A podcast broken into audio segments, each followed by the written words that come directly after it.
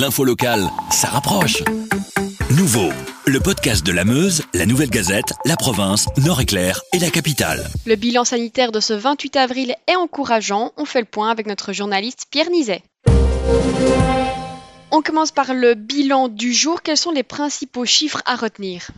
Donc euh, bah, hier, on était à 7331 décès en Belgique depuis le début de l'épidémie de coronavirus. Euh, lundi, on a enregistré 134 euh, morts euh, supplémentaires. Ce n'est pas énorme par rapport aux chiffres que nous avions l'habitude d'avoir les semaines dernières. La, veille, c'était 113, mais c'était des chiffres qui valaient pour un dimanche. Et en dimanche, on sait que les chiffres des homes mettent du temps avant de, remonter. Donc voilà, ce sont déjà des chiffres vraiment encourageants. Aussi au niveau des, cas de personnes atteintes par la maladie, lors des 24 dernières heures, on constate qu'il y a eu que, je dis bien que 647 nouveaux cas, dont la, la moitié concernait euh, les maisons de repos. Donc là aussi, c'est vraiment euh, encourageant. Et ce qui est encourageant aussi, bon, c'est peut-être pas le nombre d'hospitalisations, le nombre de lits occupés, parce que là, on est à 3976. C'est une hausse de 8 par rapport à, la veille.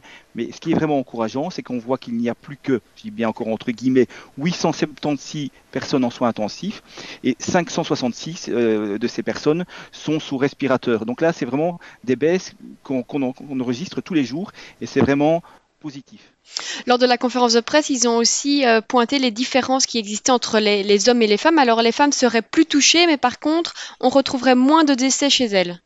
En effet, donc on constate qu'il y a beaucoup plus de femmes dépistées euh, Covid euh, positives. Donc là, il y a pratiquement 12 000 unités de différence entre les femmes et les hommes. Mais on, sait qu'il y a plus d'hommes qui, meurent de, de, cette maladie. On est à un taux de 55% d'hommes 45% de femmes. Là, on a expliqué aujourd'hui, les, virologues ont expliqué que c'était une histoire de, génétique et hormonale aussi. Au niveau de la génétique, surtout, ben, les femmes ont deux chromosomes X, tandis que nous, on a un chromosome X et Y, je parle des hommes, et on est moins armés. Ils ont constaté ça pour les maladies infectieuses. Les hommes sont moins armés contre les maladies que les femmes. Donc ça c'est rassurant pour les femmes qui m'écoutent.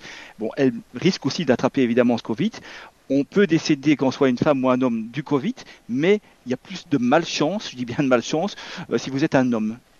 Alors, euh, ils ont fait aussi le, point donc sur la situation globale. On, on, peut se montrer positif. Est-ce qu'on est prêt pour le déconfinement annoncé ce lundi?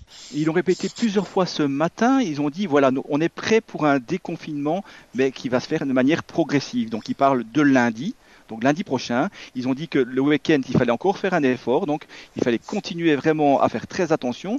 Lundi, déconfinement partiel, mais ils ont surtout conseillé aux personnes euh, plus faibles, c'est-à-dire les hommes et les femmes qui sont plus âgés que la moyenne, donc les plus de 80 ans, de faire très attention, ainsi que les personnes qui ont des problèmes de diabète ou bien d'insuffisance rénale euh, au poumon, les hypertendus. Là, ils devront faire encore plus attention que les autres, vraiment, vraiment porter un masque, c'est vraiment votre intérêt.